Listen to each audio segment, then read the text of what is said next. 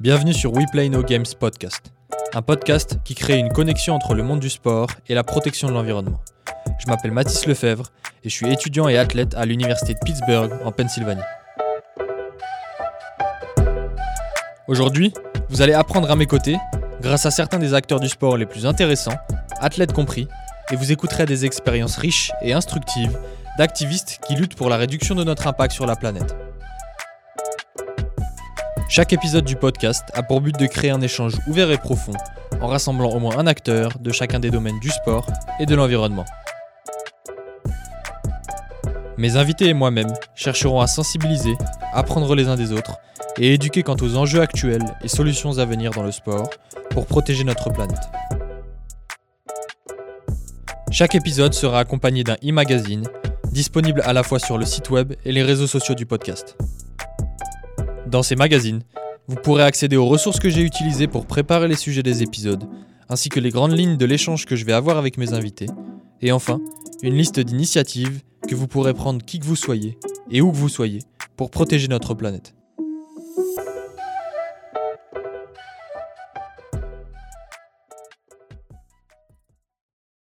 Andréane Léna, je suis ravi de vous recevoir sur cet épisode du podcast. Euh, c'est le premier épisode que j'enregistre en français, euh, donc je peux pas dire que ce soit plus compliqué euh, que d'enregistrer en anglais, enfin je pense pas. mais c'est quand même un petit challenge pour moi. Quoi qu'il en soit, ça permettra à nos auditeurs francophones d'écouter un, un, contenu encore plus accessible, et qui plus est avec deux tops invités. Comment allez-vous? Très bien, et toi? Très bien, très bien. Andréane, comment ça va? Super, très contente d'être là. Merci de l'invitation. Ben avec, avec plaisir. Euh, alors, l'objectif de cet épisode, c'est euh, de discuter des problématiques et solutions liées à la notion d'éco-responsabilité euh, dans la conception d'un produit de sport notamment. Mais avant ça, j'aimerais bien qu'on s'introduise un petit peu et que vous puissiez introduire vos parcours respectifs. Alors, Andréane, tu es originaire du Canada. Tu es aujourd'hui directrice du développement durable à l'IFM Kering, l'Institut français de la mode. tu as également un parcours riche dans le domaine de la mode et du luxe de manière générale. Euh, est-ce que tu peux te présenter un peu plus en détail et nous expliquer en quoi consiste euh, la filière de durabilité que tu diriges à l'IFM? Écoute, euh, effectivement, ça fait presque 20 ans, ça me rajeunit pas, mais presque 20 ans que je suis dans l'industrie de la mode et du luxe, dans différentes positions sur l'ensemble de la chaîne de valeur. Et donc, en parallèle de, de mes expériences, j'avais mené mon PhD en transformation des organisations, donc un peu plus de 10 ans maintenant. Et euh, il y a quelques années, j'ai vraiment eu envie de mettre à profit toutes mes connaissances de transformation, parce qu'à l'époque, euh, les transformations qu'on menait, c'était vraiment d'ordre, euh, enfin, sur des objectifs de performance, d'efficience. Mhm. Et en fait, j'ai voulu, comme je disais, mettre à profit ces connaissances-là pour une transformation qui me tenait beaucoup plus à cœur, qui faisait partie de ma vie déjà d'un point de vue personnel, donc qui est la transformation durable pour une industrie qui me passionne, donc euh, pour laquelle je travaille depuis toujours. Donc, euh, mhm. euh, je me suis rapprochée donc de, ces thématiques et moi, je crois beaucoup en, la vie, donc alignement des planètes, l'IFM, donc l'Institut français de la mode, avec un, partenaire clé, donc le groupe Kering, cherchait quelqu'un pour diriger une charte de recherche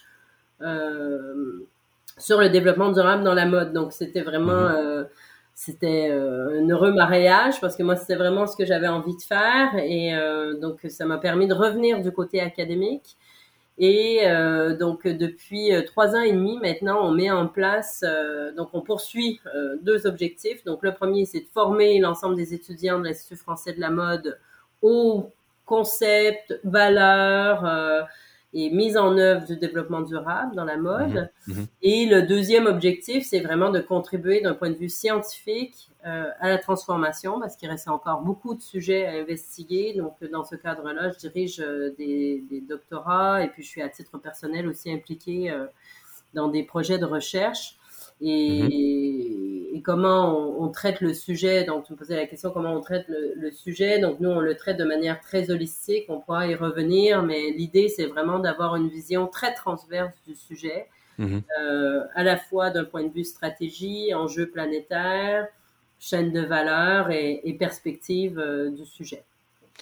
Et comment t'es venu euh, dans ton parcours le, le, cette sensibilité un peu à l'environnement? Tu disais que c'était un bénéfice pour toi de voir que l'IFM crée cette, cette, cette organisation au sein même de l'école et que c'était, le bon moment pour toi de passer vers, vers le développement durable et, et en plus dans une dimension académique.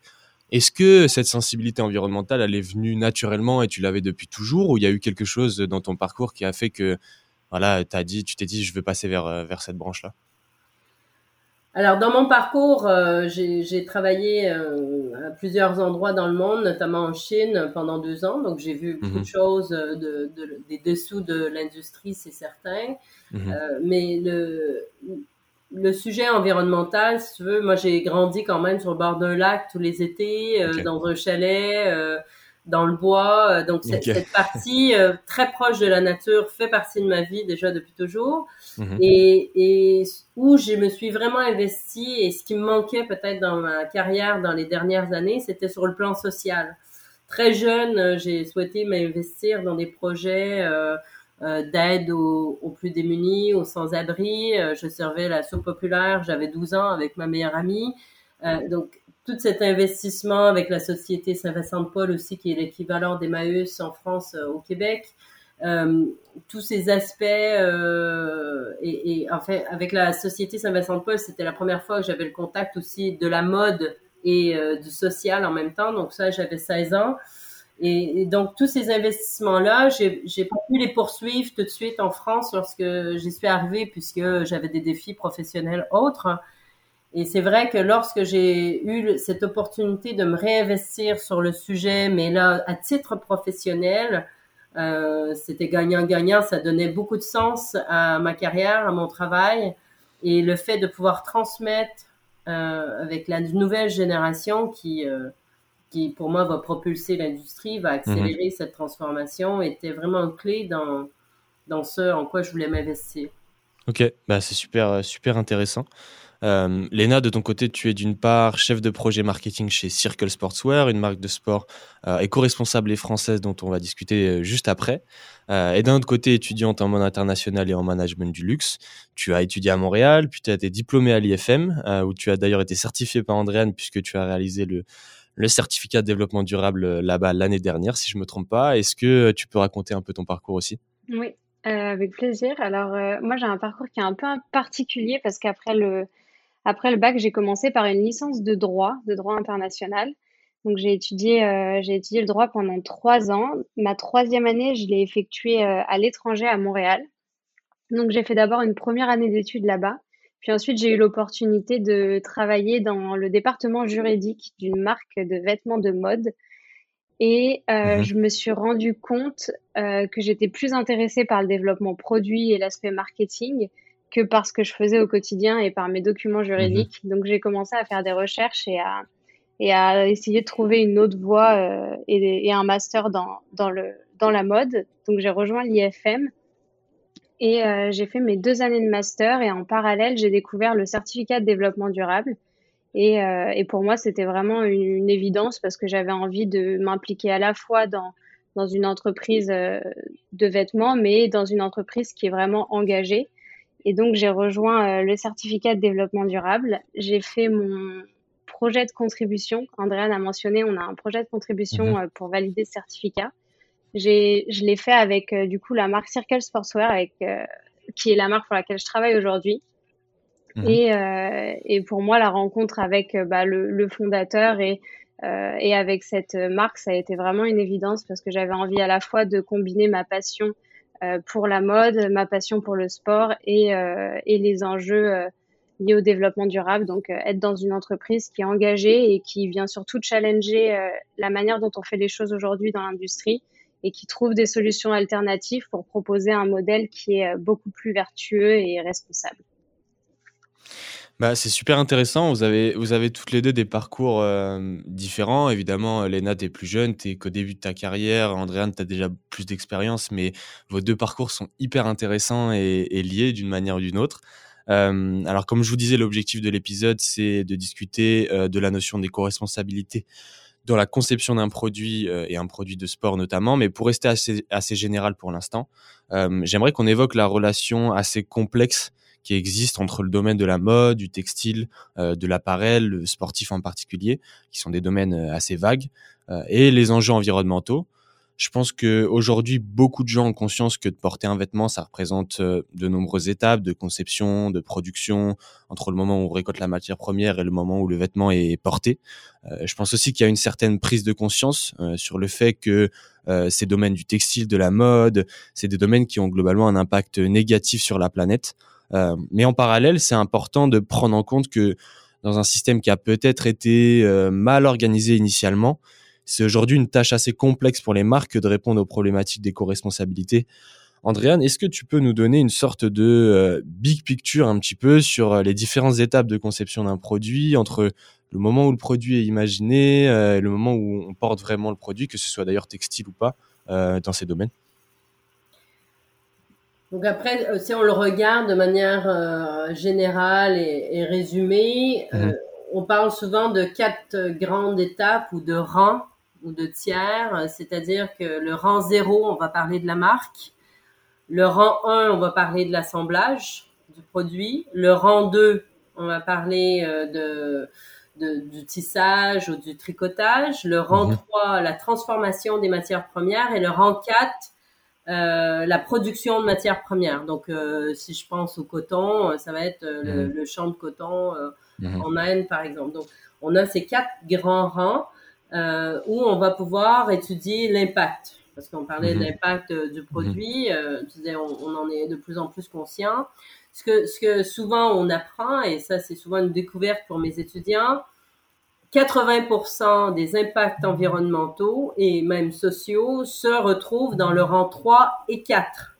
Donc, euh, c'est-à-dire dans la partie production de matières premières, donc le champ de coton, euh, l'élevage de moutons pour la laine, euh, le, euh, la pétrochimie pour le polyester, mhm. en 4, et sa transformation, donc la filature euh, en rang 3. Donc ça, c'est 80% des impacts.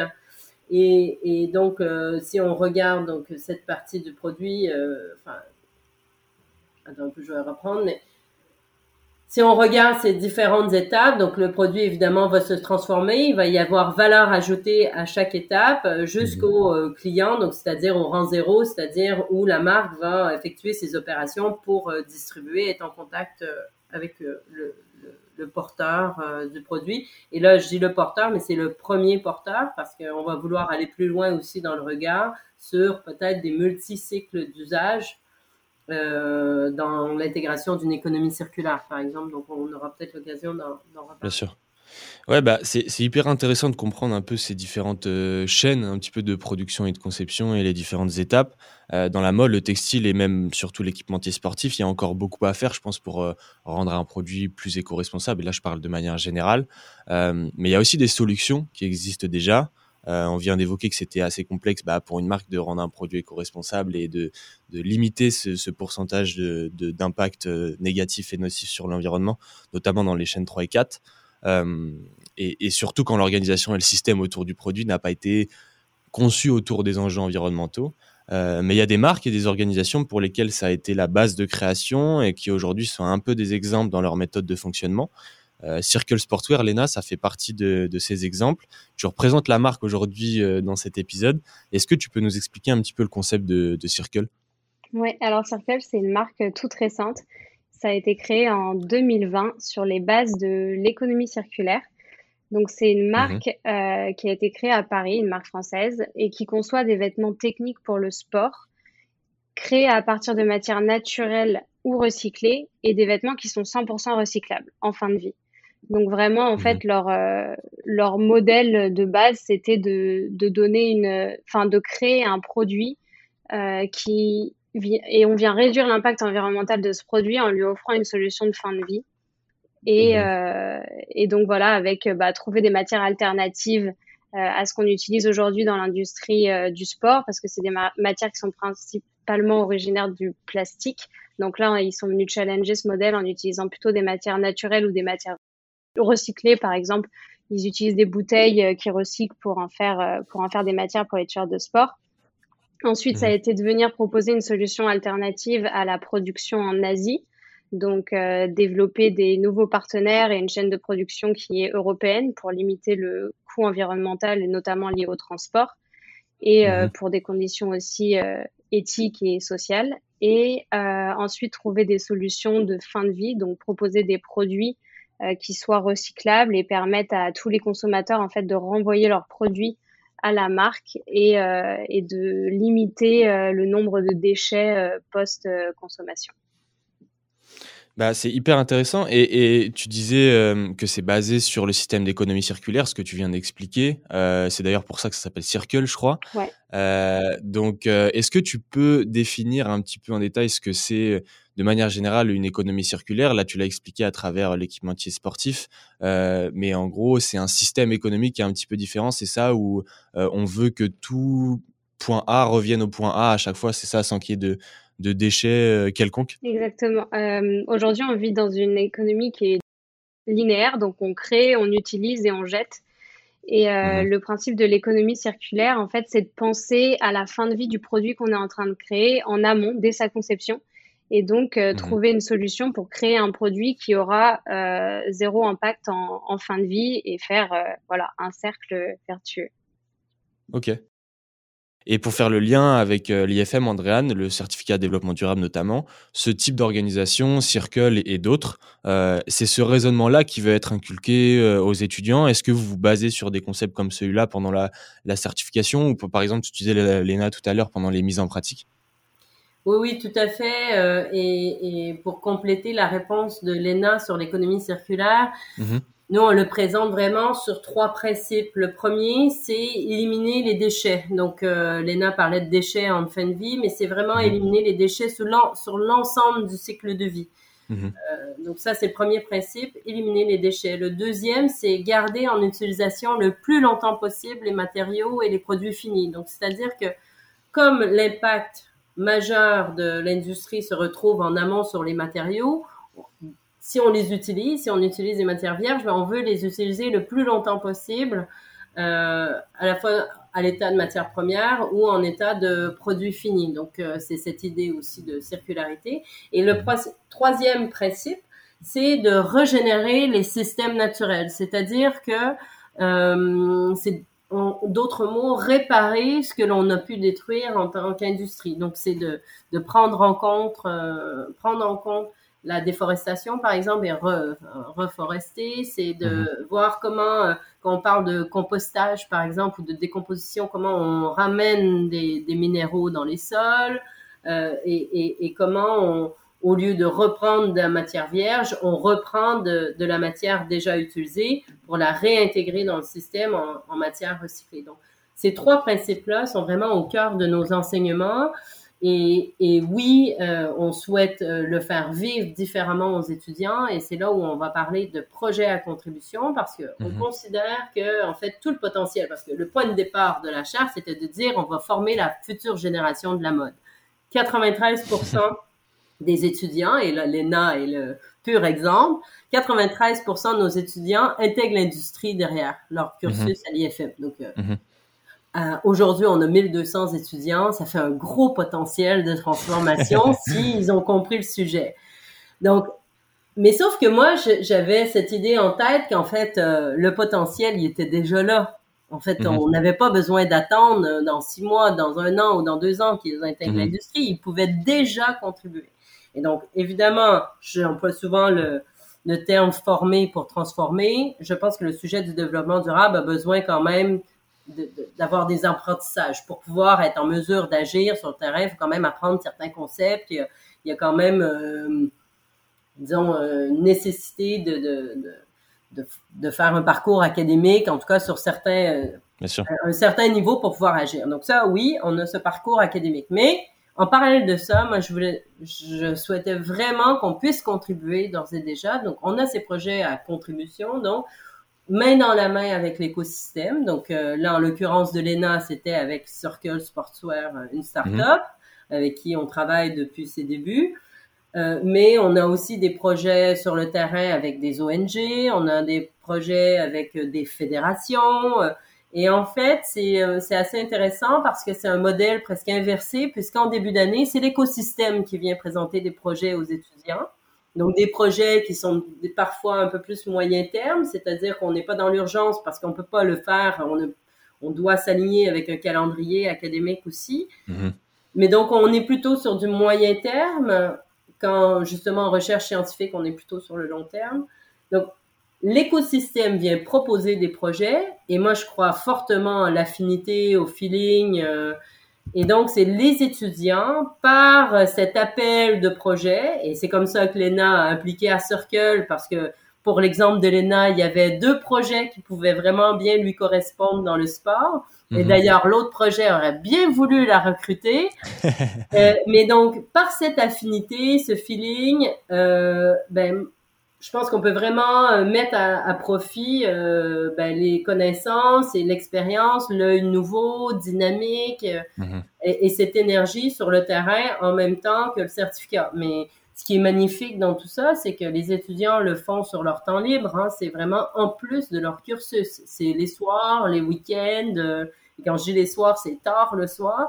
Mais en fait, je pense que ce... Et là, Léna pourra euh, abonder si c'est le cas. Euh, c'est ce sentiment de, de, contribution, d'investissement, de faire avancer les choses, ben, finalement, euh, leur permet d'agir et de s'impliquer. Et il y a des belles histoires d'amour, je sais pas si c'est mon terme, mais des belles histoires qui, qui naissent au travers de ces projets. Non, pour, pour rebondir sur, sur ce que dit Andréane, moi c'est vrai que Circle, ça a été vraiment un coup de cœur dans la présentation du projet et pour la marque d'une manière générale, parce que c'était vraiment euh, une marque, je trouve, qui pousse ses engagements euh, très loin au niveau éco-responsable et qui avait euh, trois grands piliers pour moi, qui étaient du coup des vêtements techniques pour le sport, qui sont conçus vraiment pour tous les sportifs et pour même des athlètes de haut niveau, mhm. tout en tout en gardant un côté désirable, donc un design assez unique et polyvalent qui vient du coup casser un peu plus les codes du sport et qui propose des produits qui sont mode, décontractés, plus urbains. Et, euh, et surtout, souvent je dis ça quand je parle de circle, je dis plus que l'éco-responsabilité, la circularité. Donc du coup, vraiment mhm. euh, une production qui est locale et responsable, des matériaux naturels, biosourcés, recyclés et euh, en permanente recherche euh, d'innovation et, et qui vient de challenger sans cesse l'industrie de la mode. Donc ça a été vraiment un coup de cœur. Voilà. C'est hyper intéressant ce que vous dites toutes les deux. Euh, déjà, Andréane, tu utilises le, terme un peu d'œil nouveau. Je savais pas aussi que, que, euh, que les projets de certification étaient un extra en plus du diplôme euh, IFM et que c'était pas initialement inclus. Et c'est intéressant, on reviendra, on reviendra dessus tout à l'heure, mais ça relève un peu de la responsabilité aussi de cette génération et des étudiants de, de s'investir et de le faire en plus dans des projets qui peuvent être, qui peuvent être intéressants pour eux. je pense que ça a été ton cas, Léna, on reviendra dessus tout à l'heure. Euh, jusqu'ici, on est resté euh, assez large entre guillemets entre la chaîne de production d'un produit textile, le système d'économie circulaire de, chez Circle par exemple. Euh, mais j'aimerais bien qu'on se base sur un exemple de conception produit euh, qui répond à ces enjeux de, de responsabilité. Euh, Elena Circle vient de commercialiser il y a quelques mois la Supernatural Runner, donc c'est une chaussure de running 100% responsable euh, qui sera pas livrée avant 2024. Euh, et pour laquelle les acheteurs ont accès à la communauté SNR, Supernatural Runner, pour suivre les étapes de conception de la chaussure. Est-ce que j'ai bien résumé le concept? C'est ça. Alors c'est un projet qui a été lancé en précommande en janvier cette année. Euh, pour résumer très rapidement le projet, c'est euh, la première chaussure de running qui va être faite à partir de plantes de ricin, de laine mérinos et de fibres de bois.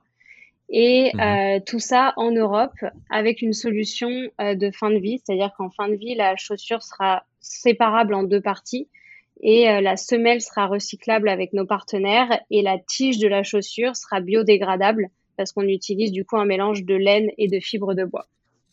C'est aussi donc un gros projet, un gros challenge et une aventure d'un an qu'on propose aux consommateurs. Donc, euh, l'idée, c'est de les faire euh, adhérer pleinement au projet et de leur présenter chaque mois un contenu qui va leur détailler vraiment un peu toutes les coulisses du développement. Donc, ils vont découvrir comment on crée un produit circulaire de A à Z. Euh, ils vont mmh. découvrir toutes les étapes de fabrication, nos partenaires, les tests qui vont être réalisés parce qu'en plus de l'enjeu euh, circulaire, il y a aussi tout le côté euh, technique parce que c'est une chaussure de running, donc il faut pouvoir euh, courir et faire sa préparation avec. Donc il y a tous ces enjeux-là aussi. Et, et donc voilà, c'est vraiment la création d'une équipe de passionnés qui, qui, vient, qui vient changer l'industrie du, du running. Et c'est mmh. parti d'un constat assez fort que qui est qu'aujourd'hui dans l'industrie euh, des chaussures, on a 95% des chaussures qui sont faites à partir de plastique. Euh, donc c'est pas très respectueux de, de l'environnement et ce sera source plus tard euh, d'une d'une grosse pollution. Et notamment en fin de vie, euh, la majeure partie des chaussures de running vont vont jamais disparaître. elles vont elles vont devenir des microplastiques et ça a un impact ça a un impact conséquent sur sur l'environnement. Notamment, euh, on a en plus une production qui est faite en Asie, donc à l'autre bout du monde. Donc ça rajoute euh, un coût euh, environnemental et social qui est, qui est assez important. Et, et, du coup, ce projet, ça a été, ça a été imaginé pour venir changer, ce, changer cette industrie et proposer une nouvelle alternative aux chaussures de running traditionnelles qu'on a actuellement sur, sur le marché. Voilà. Et je trouve, je trouve ce projet euh, déjà hyper intéressant. Euh, je suis moi-même euh, parti, je fais partie de la communauté SNR maintenant, donc ça c'est cool. Je reçois en effet euh, ces démarches bah, marketing que tu diriges, Lena, où j'ai accès à la conception du produit, aux différentes étapes passées et à venir, et je trouve ça, je trouve ça hyper intéressant. Pour en avoir discuté déjà avec toi en amont de cet épisode, Lena, ce que j'apprécie avec le projet de la Supernatural Runner, c'est que il n'y a pas que la notion des co-responsabilités qui rentre en compte. Euh, il y a vraiment aussi euh, la conceptualisation d'un produit de performance, donc une vraie dimension de performance sportive. On avait parlé ensemble de la semelle, du travail qui était de recherche qui était fait notamment sur la semelle. Euh, mais il y a aussi la rentabilité économique avec une relation acheteur-vendeur qui casse les codes un peu en quelque sorte. Euh, Andréane, l'un des éléments importants et surtout difficiles à mettre en place dans la conception d'un produit éco-responsable, c'est sa rentabilité. Euh, pour les marques qui nous écoutent ou les jeunes entrepreneurs, par exemple, est-ce qu'il y a des solutions, des méthodes ou des réflexions un peu à adopter euh, pour rendre un produit à la fois éco-responsable et rentable? J'imagine que c'est une question assez complexe, que c'est pas vraiment possible d'y répondre en, une phrase, mais euh, il y a peut-être des réflexions à adopter ou à, à, initier au début de la création d'un projet, comme l'a fait Circle en fait. Mais ce qui est intéressant de Circle sur le, le sujet euh, à la fois de la rentabilité, mais je dirais plutôt de la communauté. Mhm. C'est-à-dire qu'il y a aussi un apprentissage un peu différent. Tu dis c'est un projet sur un an. Mhm. C'est vrai que moi j'en parle beaucoup parce que pour l'anecdote quand même, euh, on a commencé à travailler sur ce projet il y a trois ans avec Circle, avec la première cohorte du certificat qui mhm. avait travaillé sur une étude de faisabilité euh, d'une basket, euh, on l'appelait Infinite Runner à l'époque. Euh, donc c'est un long, c'est un long process quoi. Tout à fait. Et en fait, les premiers étudiants avaient travaillé vraiment sur cette étude de faisabilité technique, euh, économique et, et, même territoriale. Et en fait, je trouve que Là, le fait de dire on, on, on, va vous livrer dans un an et vous faites partie de la communauté et en fait vous investissez dans le projet parce qu'il y a mhm. vraiment euh, cette notion d'investissement en fait. Vous commandez une basket, euh, vous la payez, mais vous n'allez pas la recevoir tout de suite, mais vous faites partie de ceux qui ont cru en cette innovation, qui ont participé euh, au fait qu'elle se développe parce que en fait sans la communauté. si on n'a pas euh, les ventes nécessaires, en fait, on ne pourra pas la produire, on ne pourra pas soutenir euh, le développement de, de ces différentes innovations, parce qu'il y en a plusieurs. On a parlé donc euh, de l'huile de ricin, mais il y a la tige aussi, enfin, ce, mécanisme de démantèlement. Donc, toute cette prise en compte d'un nouveau produit, c'est une approche très novatrice. Et, et ça, pour moi, c'est très fort, et ça, c'est très inspirant aussi euh, au-delà du fait de la rentabilité, parce que quand on conçoit un produit, évidemment, le cœur des entreprises reste encore le capital financier, parce que enfin, dans, dans, ce monde euh, capitaliste, en fait, le, cœur du business reste le capital financier. Mais ce qui est intéressant dans, dans, dans le développement durable, c'est qu'on intègre de nouveaux capitaux. Et les mmh. capitaux naturels, sociaux et humains sont clés, en fait. Et tout mhm. cet équilibre de valeur entre ces capitaux font qu'on propose de nouveaux produits euh, durables et, et, qui intègrent une économie circulaire, en fait. Mais c'est vraiment la compréhension de toutes ces dimensions qui font la différence. Et cet apprentissage-là, d'un point de vue consommateur, est aussi nécessaire pour la suite, c'est-à-dire toute la notion de durabilité, de fin de vie, d'usage, et qui allie aussi les passions, parce que là, on parle vraiment d'une communauté de sportifs. Ouais, et puis il y a la, transmission de, des responsabilités aussi, en fait, de, comment ça fonctionne, de comment euh, le, consommateur peut s'informer. Et je trouve ça, effectivement, je trouve ça hyper intéressant. Qui plus est dans une communauté qui euh, a un peu les mêmes finalités. Hein. Là, c'est le sport, la performance sportive. C'est ça. Et on n'est pas dans une notion de jetable, en fait. C'est mmh. toute la différence avec euh, ce que nous a pu. Alors, le, monde de la fast fashion ou enfin de, de, de, l'accessibilité des produits même dans le sport hein, parce que euh, pour moi des grandes marques de sport sont peut-être pas euh, dites de fast fashion mais en même mhm. temps l'accessibilité aux produits et ce mode jetable est, est très présent aussi mhm. et et ça a eu quand même euh, l'avantage d'offrir à un très très grand nombre de personnes la possibilité de s'habiller tendance, d'être créatif euh, ou de, pouvoir faire du sport avec des vêtements neufs, ok. Mais euh, là, je trouve qu'on vient casser ce mode-là avec euh, voilà une, je dis une responsabilité, mais aussi euh, euh voyons, je voulais en venir d'avoir cette de, de, cette appropriation du produit au-delà de dire ok j'achète un produit je le porte et comme disait Elena dans un mode linéaire euh, je, je prends je transforme je jette.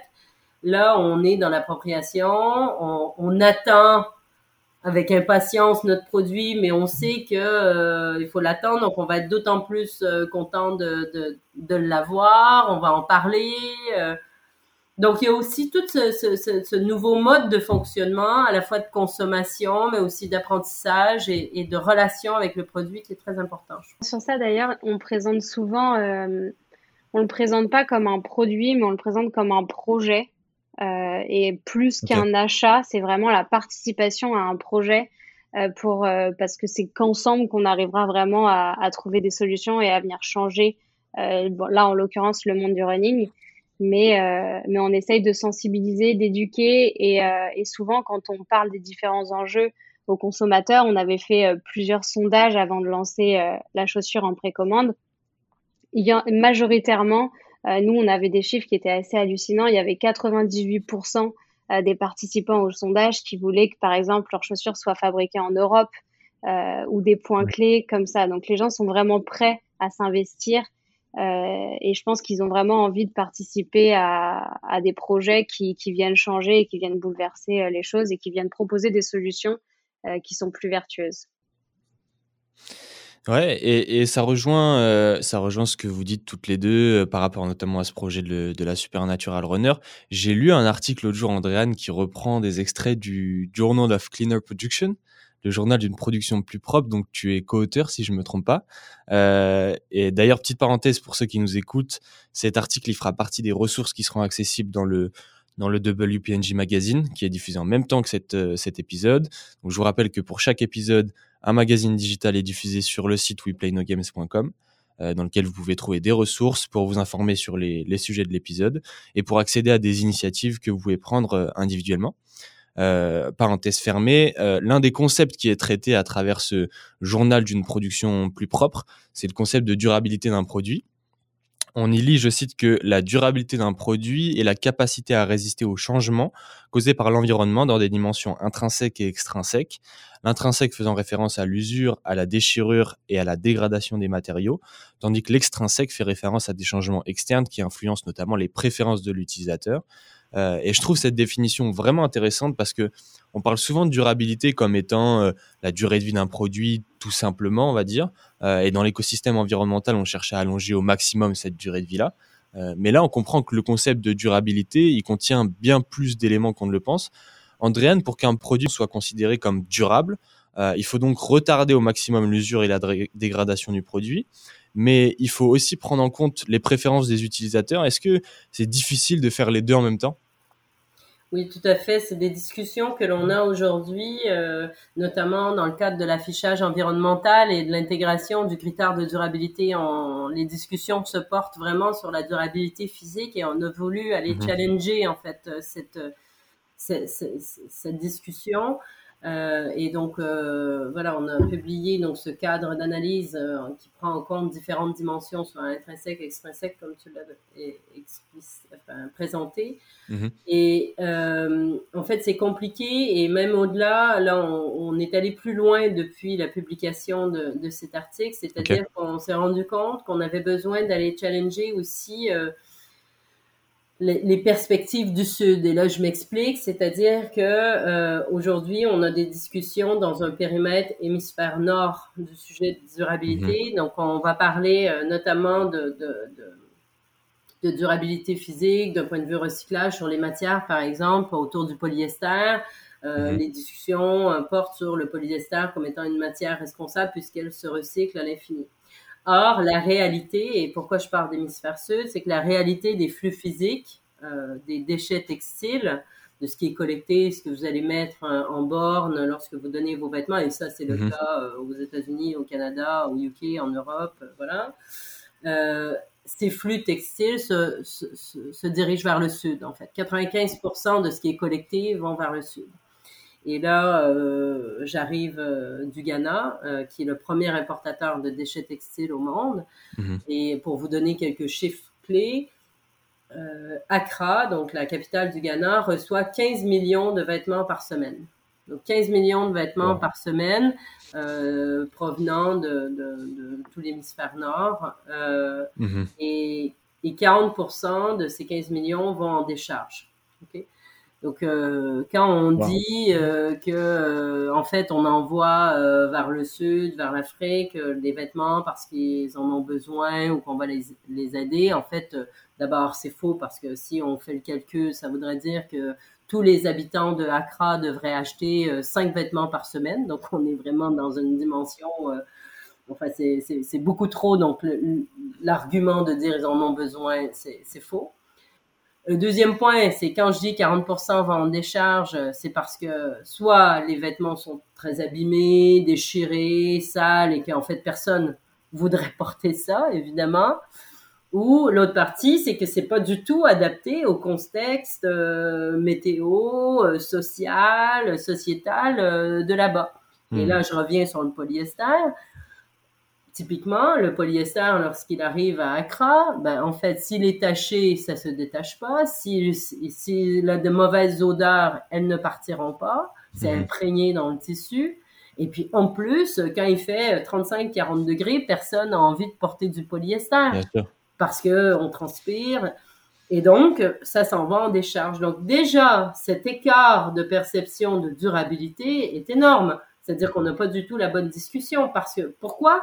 Parce qu'on ne prend pas en compte de multicycles d'usage, c'est-à-dire qu'on va prendre en compte un contexte d'un seul usage. Et là, c'est pourquoi chez Circle, c'est assez intéressant puisque on dit, OK, le consommateur va pouvoir nous renvoyer le produit et puis nous, on va gérer la partie recyclage. Et donc là, si on est intégré dans un système d'une filière de recyclage spécifique avec une préparation, enfin une intégration des matériaux et une connaissance, une traçabilité de, de qu'est-ce qu'on veut recycler, ça fonctionne.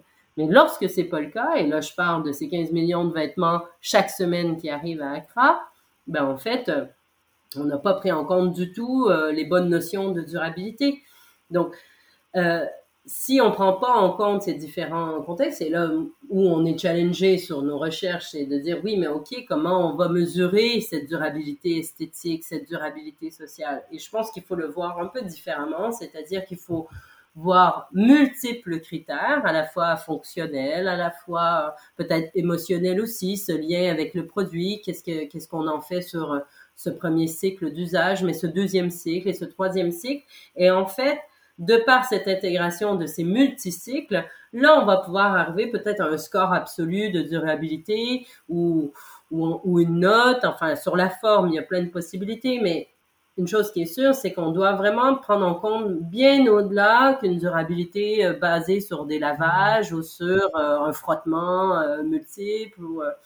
Voilà, donc là, ça nous a vraiment ouvert les yeux sur le terrain. Alors, ce qui est inspirant et ce que je veux quand même que l'on retienne de ça, c'est que les acteurs du marché de Cantamento, qui est le marché de seconde main, le plus grand marché au monde, donc euh, le marché à mhm. Accra, c'est 30 000 personnes. Hein. donc, je ne sais pas si vous mhm. avez déjà visité un site industriel de 30 000 personnes. Moi, c'était la première fois. J'ai visité pourtant beaucoup de sites dans ma vie industrielle, en Chine, euh, en Europe, mais d'autant de personnes, jamais.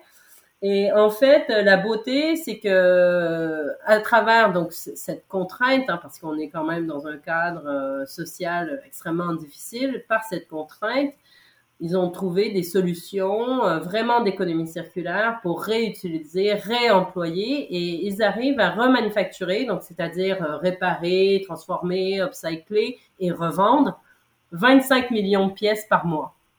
Donc deux polos euh, de sport euh, usés. Je prends deux polos de tennis là parce qu'on est dans le sport. Euh, deux polos qui sont usés sous les bras, dans le cou, voilà. On va retirer toutes les parties usées. On mhm. va retailler à la bonne taille aussi parce que c'est vrai que d'un point de vue morphologique, lorsqu'ils reçoivent des polos 6, 6XL par exemple, on s'est pas du tout adapté à la morphologie ghanéenne on va retailler et donc avec toutes les parties qui sont encore euh, belles, on va refaire euh, deux polos presque neufs quoi. Mm-hmm. Et là, ça, ça va être revendu. Euh, donc tous ces produits transformés vont être revendus sur des marchés de pays limitrophes, type enfin au Burkina Faso, au Mali, en Côte d'Ivoire, etc.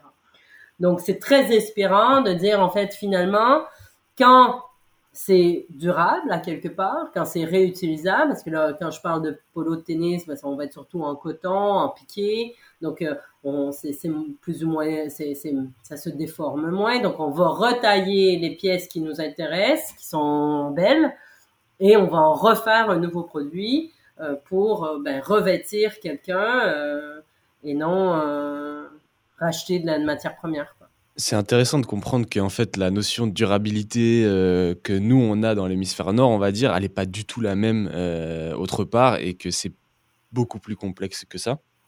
Euh, après, au-delà de, toute cette dimension de, durabilité, de la conception d'un produit, on parlait de la Supernatural Runner, Lena, des bons équilibres entre éco-responsabilité, rentabilité, attractivité, etc. on parlait tout à l'heure des jeunes entrepreneurs et, les étudiants, même leur responsabilité de conceptualiser de nouvelles choses en ayant cette sensibilité environnementale. Et l'une des raisons pour lesquelles je voulais vraiment vous recevoir sur ce podcast, c'est aussi parce que vous représentez un peu toutes les deux cette mentalité. Euh, Andréane, à travers le certificat à l'IFM, tu formes la nouvelle génération euh, euh, à ce que tu viens de, de, nous expliquer, par exemple, à penser différemment, à penser mieux pour concevoir son projet. Elena, tu es l'exemple parfait de cette génération dont on fait tous les deux partie, qui a un devoir de faire quelque chose, de, s'instruire et de réfléchir de manière à ce que les entreprises de demain soient conçues différemment. Euh, et ce que je trouve super cool, c'est que pour autant, tu apprécies ce que tu fais. Dis-moi si je me trompe, mais tu travailles dans un domaine du sport qui te plaît, tu as fait des études dans le domaine de la mode et du luxe que tu as choisi, euh, mais pour autant, tu as implémenté pendant ton parcours cette responsabilité environnementale euh, à travers le certificat, à travers Circle. Est-ce que tu aurais des conseils à donner à cette génération qui irait un peu dans le sens de cette mentalité euh, responsable? Ouais, complètement. Moi, ce qui est fou avec le développement durable, je trouve que c'est plus euh, tu creuses sur le sujet et plus tu en apprends, plus tu as envie d'en savoir et plus tu as envie de mettre des choses en place. Donc c'est vraiment... Euh, mmh. euh En fait, je me rends compte, au, le certificat m'a énormément apporté en termes de connaissances et, et mes expériences professionnelles aussi, parce que je, je travaillais donc dans le service juridique d'une boîte de vêtements de sport et je me suis rendu compte euh, que bah, les consommateurs n'avaient pas accès aux informations de manière claire, qu'il y avait énormément d'informations à connaître, des mhm. labels euh, dans tous les sens qui vont certifier différents aspects et, et, que du coup ça pouvait être vraiment confus euh, pour les consommateurs et c'est là que j'ai voulu vraiment m'investir et, et, mettre, et travailler sur des stratégies durables et faciles à comprendre. Et mhm. je trouve que, que oui, en tant que en tant que jeune de cette génération, on a aujourd'hui euh, les outils qui nous qui sont mis à disposition pour euh, pour faire changer les choses et, euh, et on peut faire plein de beaux projets tout en intégrant ces différents enjeux. En fait, ça n'exclut pas l'un n'exclut pas l'autre. on n'est pas mhm. sur sur des projets barbants entre guillemets comme on pourrait l'imaginer. C'est vraiment justement des challenges en plus, des solutions à trouver des modèles à venir challenger. Et, et, je pense que la jeune génération aime beaucoup ce genre de défi et que c'est un, mmh c'est un gros, gros défi et qu'on n'a plus trop le droit à l'erreur, entre guillemets, qu'on est obligé de s'investir si on veut, si on veut pouvoir continuer tous les projets qu'on a envie de mener aussi. Et, en fait, on l'a pas, on l'a pas choisi ça, mais aujourd'hui on y est, donc on a, et ça revient à la notion de responsabilité qu'on avait tout à l'heure. Euh, on a quelque chose à faire et à mettre en place pour, euh, pour améliorer cette situation. Et, j'aime bien ce que tu dis quand tu dis que c'est un peu un défi.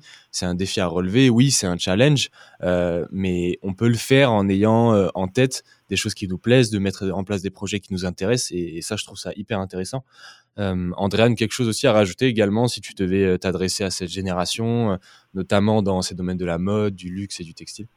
Parce que je vois, moi, ce qui est vraiment génial, d'abord, je travaille que avec des étudiants ultra motivés, donc ça, j'ai la chance d'avoir une sélection des plus motivés comme Léna. Donc ça, c'est vrai que moi, je suis assez privilégiée d'un point de vue éducation, mais ce que je vois surtout, c'est que je travaille avec des passionnés. Donc, ils sont passionnés de la mode euh, ou, et ou euh, du sport. Enfin, ils sont passionnés, et, mais aussi conscients de la situation actuelle. Donc, il y a quand même cette prise de conscience-là qui est très forte.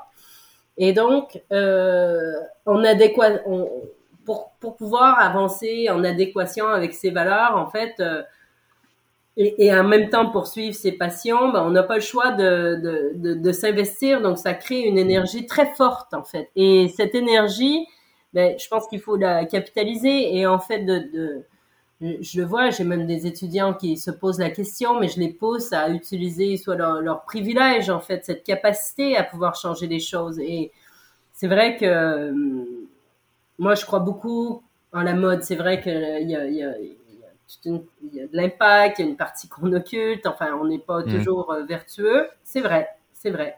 Mais en même temps, c'est un, une industrie euh, inspirante, euh, qui, qui, qui, qui, fait rêver, qui, qui, qui est créative, qui apporte plein de leviers. Et moi, je suis convaincue depuis, enfin, sinon je ferais pas de, je ferais pas ce job, mais je suis convaincue qu'on peut transformer toute cette inspiration, cette créativité au profit de la transformation durable. Je pense que toute cette puissance qu'a l'industrie, ben, elle doit la mettre euh, en, tant que levier de transformation en fait. Et, je pense que la nouvelle génération, et, je pense, je le vois quand même au travers de mes étudiants, a cette capacité aussi à s'investir, à le voir différemment, à, travailler même au-delà quand il faut. Hein. C'est quand je disais c'est fait euh, les soirs et week-ends, en fait, donc c'est au-delà. Et, et, et, le fait de le faire sur le terrain, le faire en vrai, ça change tout aussi, en fait. Mm-hmm. Le fait de, de travailler sur des sujets concrets, et d'ailleurs, ça fait partie de, de l'obtention du diplôme. Hein. Euh, les étudiants doivent démontrer qu'ils ont contribué à la transformation par... Euh, alors là, on a différents types d'impacts et, et, de solutions, mais en fait, le fait d'aller sur le terrain, de concrétiser des projets, donne déjà une première expérience. Et ça, c'est une de mes... peut-être de mes... Euh, euh j'ai juste advice.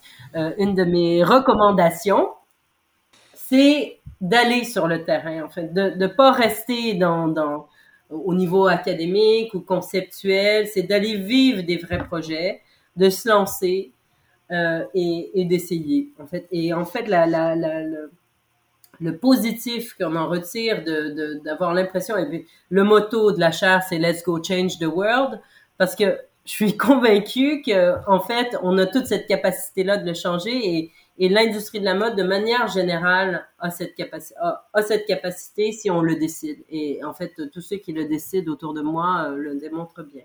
Et surtout, plus, euh, plus on travaille aussi euh, dedans, plus on se rend compte qu'on peut trouver des solutions là où on pensait qu'il n'y avait pas de solution. Et même quand les choses sont ancrées depuis, bah, depuis des années pour des boîtes qui fonctionnent, qui fonctionnent de telle ou telle manière, on peut venir challenger, on peut trouver des nouveaux partenaires, on peut trouver des alternatives, on a des solutions à notre portée. Donc c'est vraiment, euh, c'est vraiment ensemble qu'on peut agir et, mettre en place ces nouvelles stratégies. C'est super, super inspirant euh, de, votre part à toutes les deux. C'est intéressant de, comprendre parce que moi, à travers le projet de podcast, j'ai un peu cette même réflexion avec l'industrie du sport. Est-ce que l'influence et l'inspiration que peut apporter l'industrie du sport dans ces domaines, euh, et vous, c'est un petit peu la même chose en parallèle. Léna, tu as un petit peu la connexion entre les deux et Andréane, plutôt directement l'industrie de la mode et du, et du luxe. Donc c'est très, très, très inspirant pour moi. Et je pense qu'il faut s'ouvrir l'esprit aussi sur le type d'expertise. En fait, faut travailler aussi différemment. Euh, quand tu dis l'ENA, il faut le faire ensemble.